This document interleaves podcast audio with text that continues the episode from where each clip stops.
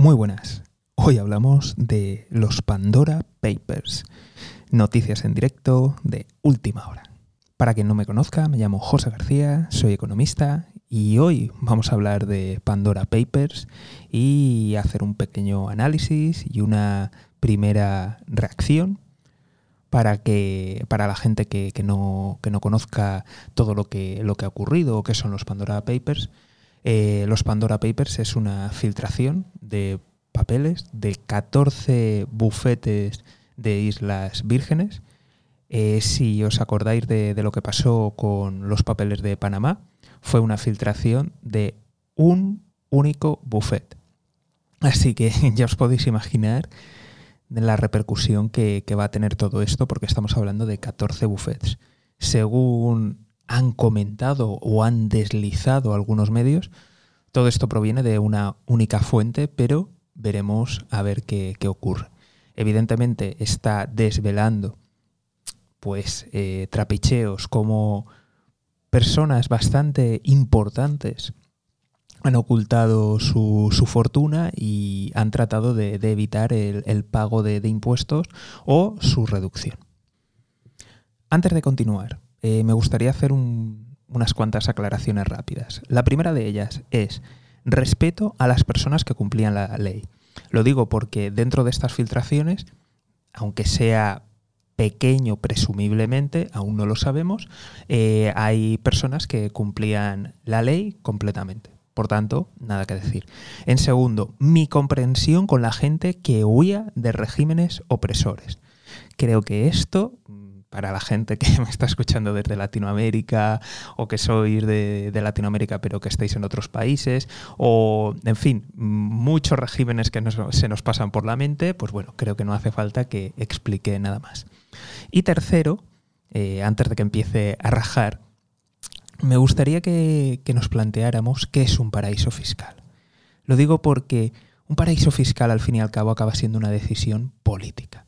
Lo digo porque hay unos cuantos países en el centro de Europa que nos dan lecciones a todos que te invito a que busques cómo funcionan las cosas allí.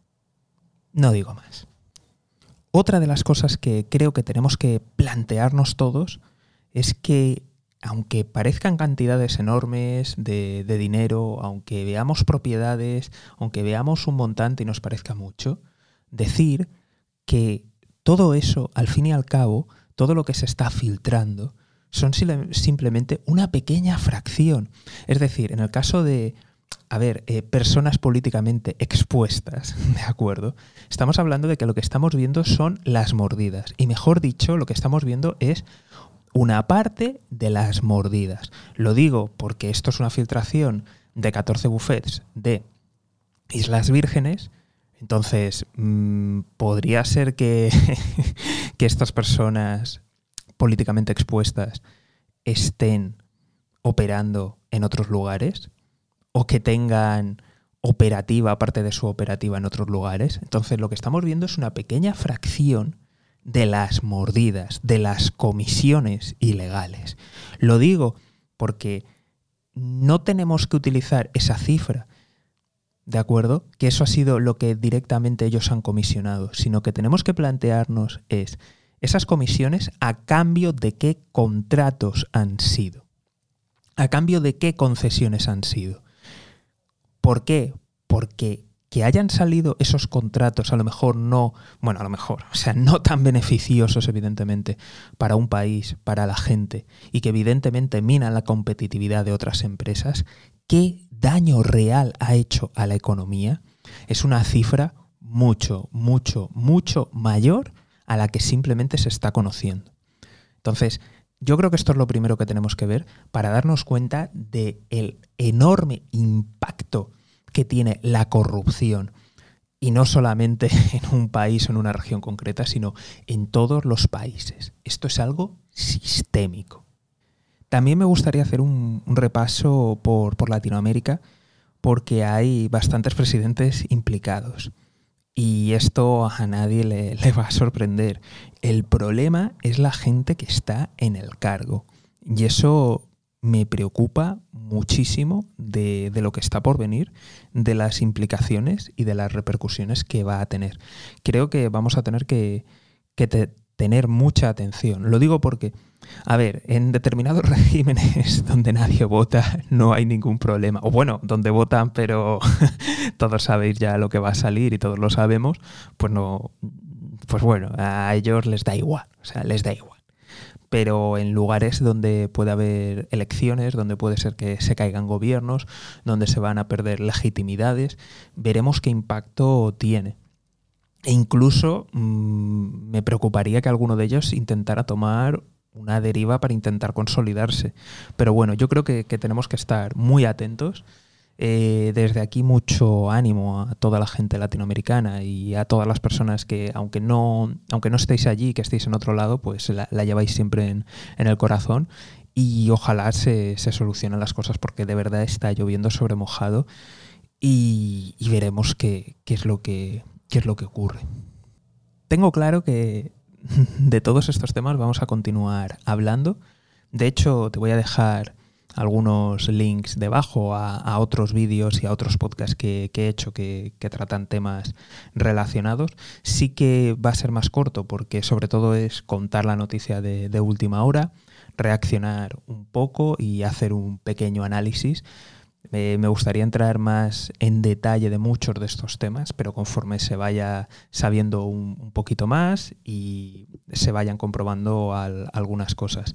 Pero sí que me gustaría concluir ¿no? con, con todo, con un poco qué imagen nos está dando todo esto, qué conclusiones podemos sacar. Lo digo por, porque es un, gran problema que tenemos ahora mismo de, cómo funciona la, sociedad, ¿no?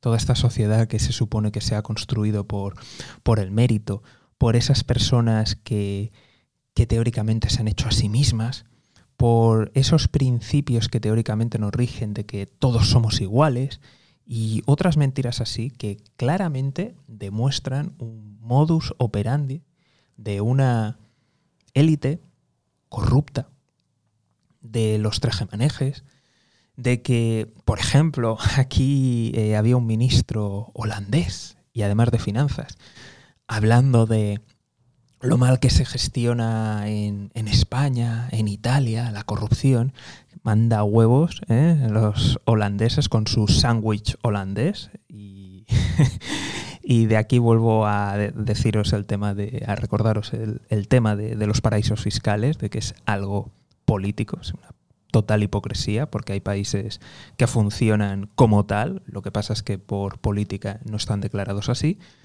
pues resulta que casualmente, pues mientras nos daba lecciones al sur de Europa, pues le han pillado con las manos en la masa y aparecen estos papeles. Entonces, muchas hipocresías que se están dando en, las sociedades. En los regímenes totalitarios no hay nada que, hablar, está claro que sus mandatarios son como son y hay lo que hay, pero mucho discurso de cómo funciona la sociedad, de ese pacto, de ese contrato social que no se cumplen y que vemos repetidamente cómo funciona, ¿no? Cómo las normas son unas, pero para una pequeña élite son completamente distintas. Para la gente que esté pensando, en fin, meterse en chiringuitos así, por favor, desaconsejado completamente. Eh, mucha de esta gente, hablemoslo claro, se han metido en estos berenjenales porque son gente bien conectada. Me preocupa mucho qué va a pasar en un futuro. Me refiero, ahora estamos con el escándalo, vamos a ver en qué acaba. Lo digo porque muchas de estas sociedades que se han visto, propiedades y demás, están en lugares que no colaboran y por tanto, si no colaboran, no hay pruebas, por mucho, muchos indicios que pueda haber. Por tanto, en un juicio no se va a poder demostrar y va a acabar en nada. Eso sin tener en cuenta que las personas implicadas tienen capacidad política, tienen capacidad de influir en la, eh, en la juridad, em, con los jueces, con las leyes, eh, tienen capacidades de, económicas muy amplias para contratar muy buenos buffets, quiero decir, mm, estas personas realmente, realmente, tienen una capa de protección extra, están bien conectadas y pueden hacer estas tropelías y parece que no pasa nada.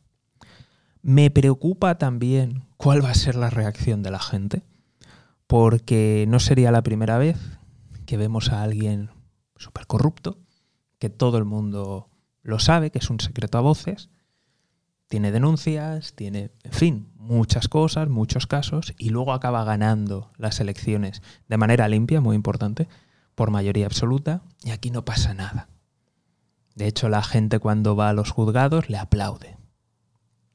Entonces, no sé, creo que, al final todo esto es algo para reflexionar las sociedades, porque en algunos regímenes no hay nada, o sea, no hay nada que reflexionar, son así y tampoco hay una democracia real, por tanto no pasa nada. O sea, a ver sí que pasa, pero ¿qué, qué se va a hacer? Pero en muchos lugares donde hay democracia, da mucho que pensar, ¿no? De cómo se vota a esos políticos, de cómo esos políticos llegan, de cómo funcionan los partidos y de esos ideales que han defendido tanto cuando en realidad se los están saltando a la torera. Me temo que poco va a cambiar en muchos sitios. Y eso es lo que, lo que me temo. Al menos al corto. Veremos qué puede acabar pasando al medio y largo. Lo digo porque hemos tenido la gran recesión de, 2008. Eh, algunos países hasta hasta eh, la crisis que, hemos tenido sanitaria no ha habido ningún tipo de, recesión ni, ni, de, eh, decremento en el PIB, pero también ha habido muchos otros que desde esa crisis o incluso desde otras anteriores no se han vuelto a recuperar realmente. Estamos viendo cómo beneficios empresariales se disparan, estamos viendo cómo también existen problemas estructurales en el mercado laboral de muchos lugares. Estamos viendo cómo los sueldos se congelan o incluso decrecen. Estamos viendo mucha desigualdad en todos los sentidos. Y quizá esto ahora no, pero es algo que suma. Suma a muchas hipocresías que están pasando y es posible que, en algún punto esto tenga consecuencias de fondo, pero tardará años. Pero en el corto, vamos, soy completamente pesimista y acabará en saco roto. Mm, te pongo el ejemplo de los papeles de Panamá. Así que, en fin, esta ha sido la, noticia, un pequeño y rápido análisis y sobre todo mi reacción ante ella. Eh, como siempre, te invito de verdad a suscribirte, a seguirme en redes sociales y lo más importante de todo, de verdad, únete al escuadrón de notificaciones, deja tu correo electrónico, lo puedes hacer también entrando en la web y apuntándote en la academia, porque esa es la forma de que de verdad podemos estar conectados.